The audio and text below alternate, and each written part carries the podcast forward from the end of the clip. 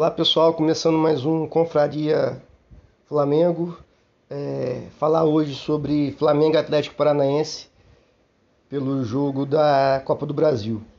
É, primeiro jogo no Maracanã, placar de 0 a 0 um placar totalmente injusto.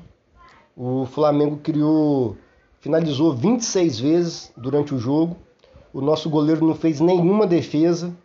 É, o time do Atlético Paranaense ficou totalmente na defesa, é, o que é válido, né, a opção deles de jogar assim, um time covarde, como é característica do Filipão, né, nesses jogos de mata-mata, botar o time todo na retranca e achar um gol. É, aí ontem, quando acaba o jogo, por um descuido meu, coloquei no Sport TV e o PVC Paulo Vinícius Coelho estava elogiando o Filipão, falando que o Filipão é um gênio, que o Filipão é copeiro. Eu acho que o Paulo Vinícius Coelho não viu o jogo, sabe? O Atlético Paranaense teve a sorte de não tomar pelo menos três gols. Quem acompanhou o jogo viu que apesar do Atlético Paranaense defender com linha de cinco e uma linha de quatro, muitas vezes duas de cinco, o Flamengo criou várias oportunidades, tá?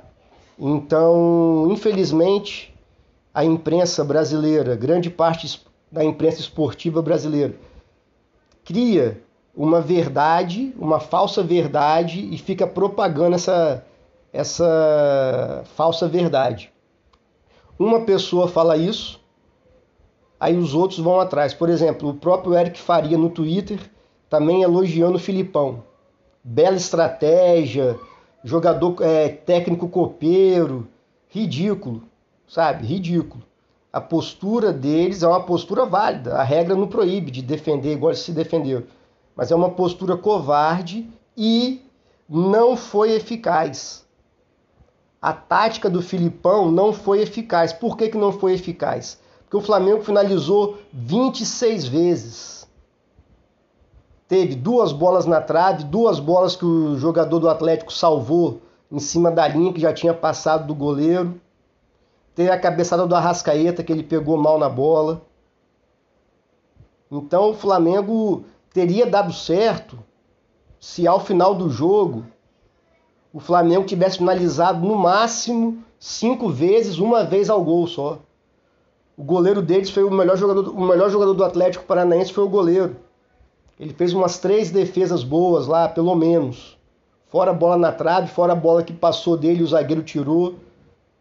Então o Flamengo massacrou o Atlético Paranaense. Não tem outra forma de analisar o jogo, não tem. O goleiro Santos do Flamengo não fez nenhuma defesa. Eles deram uma cabeçada lá no escanteio que o Luiz Roberto ainda tentou fazer de tudo para mostrar que foi um lance de perigo, mas foi um longo, estava nos acréscimos do segundo tempo. Escanteio para o Atlético Paranaense, o, o, zagueiro deles lá cabeceia, a bola passa longe. Passa por cima do travessão. O Luiz Roberto, né, pra, não sei porquê, quase teve um filho falando que foi uma grande chance, não foi. Só fizeram isso. Sem contar o pênalti que o juiz não deu. Aquilo ali é a coisa mais bizarra que eu já vi nos últimos tempos. Sabe? É, todo mundo, eu que estava em casa, quem estava no Maracanã, todo mundo viu que, que, o Fernandinho puxou a camisa do Léo Pereira. E não foi dado pênalti. Então, o Filipão teve a sorte de não tomar pelo menos dois gols, botando bem por baixo o placar mínimo que o Flamengo merecia ontem, por todas as chances que criou, seria 2 a 0 no mínimo sabe? Aí eu vejo gente falando, não, lá, lá no Paraná, o que, que Aí o próprio PVC falou que lá vai ser um jogo diferente. Como vai ser diferente? O time do Flamengo vai jogar mal e o Atlético Paranaense vai jogar bem? Assim, não dá para entender. O único medo que eu tenho, que é um absurdo, é que o campo deles é sintético. Aquele campo lá é futebol society, é outro esporte. Então todos os times que jogam lá têm muita dificuldade de se adaptar. Só que é uma, para mim é um absurdo a regra permitir isso. O campo tem que ser de grama. Pode ser igual do Maracanã, igual do Corinthians, que é um híbrido, mas é grama. A maior parte é grama. É um gramado, não sintético. Então, meu único receio é esse, porque na bola, no futebol, eu não tenho receio nenhum do jogo da volta. Entendeu? A torcida vai fazer pressão. Pô, nosso time é time experiente, cascudo. Ninguém vai ficar impressionado lá com a torcida do Atlético Paranaense. Sabe? É... Só que a gente. O futebol evoluiu tanto, a parte física, a parte tática, e os nossos comentaristas, a grande maioria, tem um discurso pré-fabricado. É um discurso pré-fabricado. Falar que o Filipão se saiu bem ontem, é só olhar o resultado. 0 a 0 foi bom para eles? Foi bom, mas para a gente também, estou te falando, não é nenhum desespero, não. O Flamengo chegar lá e meter 2 a 0 tranquilo, não vejo dificuldade. Só que volto a repetir, o Filipão escapou de tomar uma goleada ontem. É só assistir os melhores momentos que o Flamengo perdeu um caminhão de gols. Então não dá para o cara ir para frente da televisão e analisar o jogo falando que o Filipão se saiu bem. O Filipão deu sorte. Foi só isso. O Flamengo ontem não conseguiu fazer gol. Criou inúmeras chances, não conseguiu converter. Isso vai acontecer de novo nos outros jogos? Não, pelo menos uma bola vai entrar. Então, o Dorival Júnior é experiente, jogadores também. Daqui a duas semanas tem um jogo da volta. É botar a cabeça no lugar. O jogo lá. Tomara que o Atlético ataque, né? Não seja tão covarde. Porque se atacar, a gente vai tomar gol. Isso aí é, é tranquilo. A nossa defesa, mais uma vez, jogou muito bem. Léo Pereira, para mim, melhor, um dos melhores jogadores em campo, ganhou todas as disputas, todas. Davi Luiz, excelente também, só deu uma vacilada lá na hora que ele abaixa a cabeça no cruzamento, não entendi porquê. Mas o, o juiz conseguiu expulsar o Davi Luiz porque o Davi Luiz xingou ele.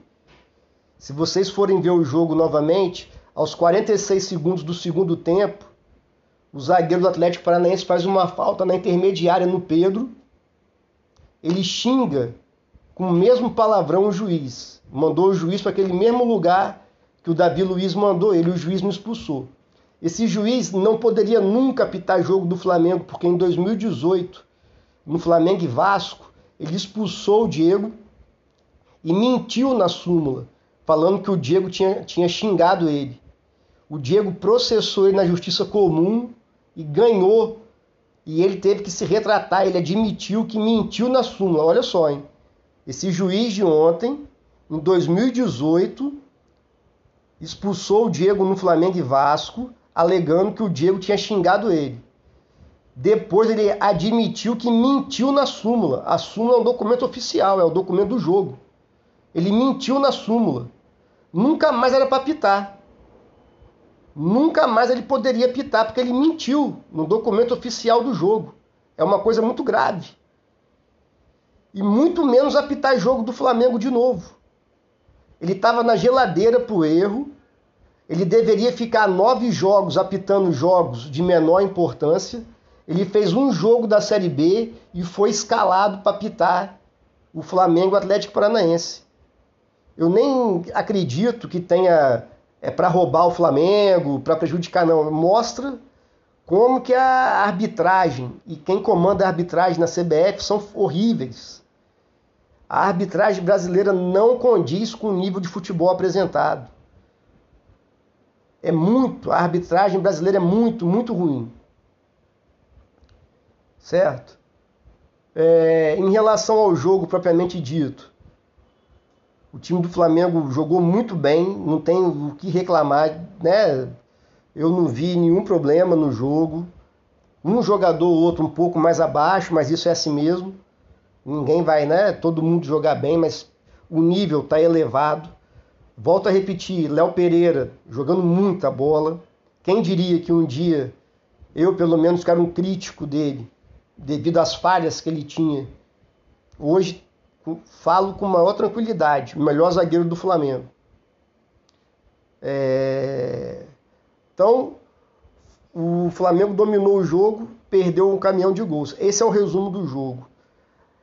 Eu vi alguns poucos torcedores, é verdade, no Twitter, reclamando do Dorival Júnior das substituições. Fala, gente, nosso elenco está crescendo. O Everton Ribeiro vinha fazendo uma boa partida, sem dúvida nenhuma. O Everton Ribeiro vem jogando muito bem nos últimos jogos. Porém, o Atlético Paranaense encaixou a marcação na gente ali. E a gente estava sem jogada de lado. Tinha que dar um jeito de abrir a defesa do Atlético para criar espaço para as infiltrações de Gabigol, de Pedro, do próprio Arrascaeta, porque estava tudo congestionado. Então ele tirou o Everton Ribeiro, não porque o Everton Ribeiro estava jogando mal, mas foi uma mudança tática. A gente tem que entender que nem sempre o treinador vai tirar um jogador só porque está jogando mal. Aí é Renato Gaúcho, que troca seis por meia dúzia. Entendeu?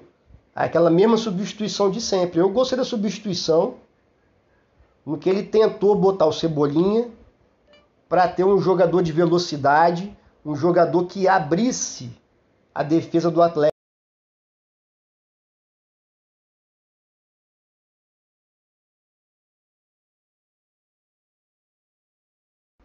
certo? Só que o Cebolinha, o último jogo do Cebolinha foi dia 8 do 4. 8 de abril. Então tem três meses praticamente que ele não joga. E o futebol do Cebolinha é um, jogo, é um futebol de explosão, de velocidade. Ele tem que ter ritmo de jogo. Então ontem realmente ele não entrou muito bem. Mas tem que entrar para jogar. Então a substituição do Dorival Júnior a gente tem que entender que ele não tirou o Everton Ribeiro porque ele estava jogando mal. Não, ele tentou mudar taticamente. Ele deixou o Arrascaeta como meio armador, Cebolinha pela esquerda, Pedro centralizado e o Gabigol um pouco mais pela direita. Eu achei que foi uma tentativa válida de tentar furar a defesa do Atlético Paranaense. Então a gente tem que entender que agora o time do Flamengo está, né, o elenco está ficando melhor, que o treinador no caso do Dorival Júnior, vai fazer substituições táticas, que é mudar a forma do time jogar, ok? É...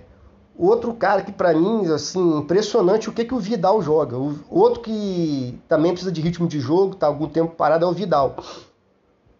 O Vidal é muita bola, assim, é totalmente diferenciado. É igual quando a gente vê o Felipe Luiz jogando, quando o Felipe Luiz está bem fisicamente, até quando ele aguenta, correr é, é um nível muito acima dos outros. O Vidal, quando ele entra, a dinâmica que ele dá para o jogo é impressionante. É impressionante. Um detalhe simples que eu observei ontem, aquelas bolas, disputa de bola alta no meio de campo. Ele ganha todas e ele, e ele mesmo de cabeça, ele acerta o passe. Ele não só dá, não só cabeceia para cabecear para ver onde a bola vai, não. Ele vai consciente, ele sabe tudo do jogo ali. Ele sabe antes dele receber a bola, ele já sabe onde tem jogador para ele dar o passe. E pode observar outra característica do Vidal, a bola bate no pé dele vai para frente. Então ele informa, ele bem fisicamente, é o jogador que a gente vai usar muito ele para fazer essa ligação do meio de campo com o ataque. Que o João Gomes e Thiago Maia jogaram muito ontem também. O Thiago Maia ontem para mim fez uma das melhores partidas dele pelo Flamengo desarmou bastante, saiu jogando. Só que a característica dele não é de um passe tão vertical assim. E o Vidal comanda o meio de campo, assim, impressionante. O tempo que ele jogou, que não foi muito, né? Ele entrou no segundo tempo. O Flamengo passou a ter um controle maior ainda do jogo. É, acredito que dá para usar o Vidal 90 minutos em jogos importantes, como o próximo jogo contra o Corinthians, por exemplo Libertadores, a volta lá do jogo da Copa do Brasil, lá no Paraná, dá para usar o Vidal. E até agora o Dorival Júnior vem conseguindo fazer essa, essa, essa rotatividade. Por exemplo, sábado, é, Flamengo Atlético Goianiense. Acredito que ele vai entrar com a zaga reserva, que é Mateuzinho, Fabrício Bruno, Pablo e Ayrton Lucas. Ótimo. É uma zaga boa, lógico que não é tão boa igual a titular, mas é uma zaga boa que dá para enfrentar o Atlético Goianiense. né? Aí do meio para frente, não sei. Na minha opinião, não vejo necessidade de entrar junto Arrascaeta e Everton Ribeiro. O Arrascaeta no final do jogo ontem estava se arrastando. Começa com Everton Ribeiro. Pode, pode poupar também Gabigol, coloca o Marinho, coloca, não sei. Mas elenco para fazer isso tem. É, não é poupar o time todo, até porque o Brasileirão está aberto para a gente ainda. Mas é ter inteligência de saber usar o elenco do Flamengo, que a cada dia fica melhor, fica maior e melhor. Então, na minha opinião, entra com a linha defensiva reserva, pode entrar com o Thiago Maia e João Gomes mesmo, né? Aí na frente, ele tem que ver, entra com Pedro, para mim já entra com Cebolinha de titular, o Cebolinha ganhar ritmo de jogo.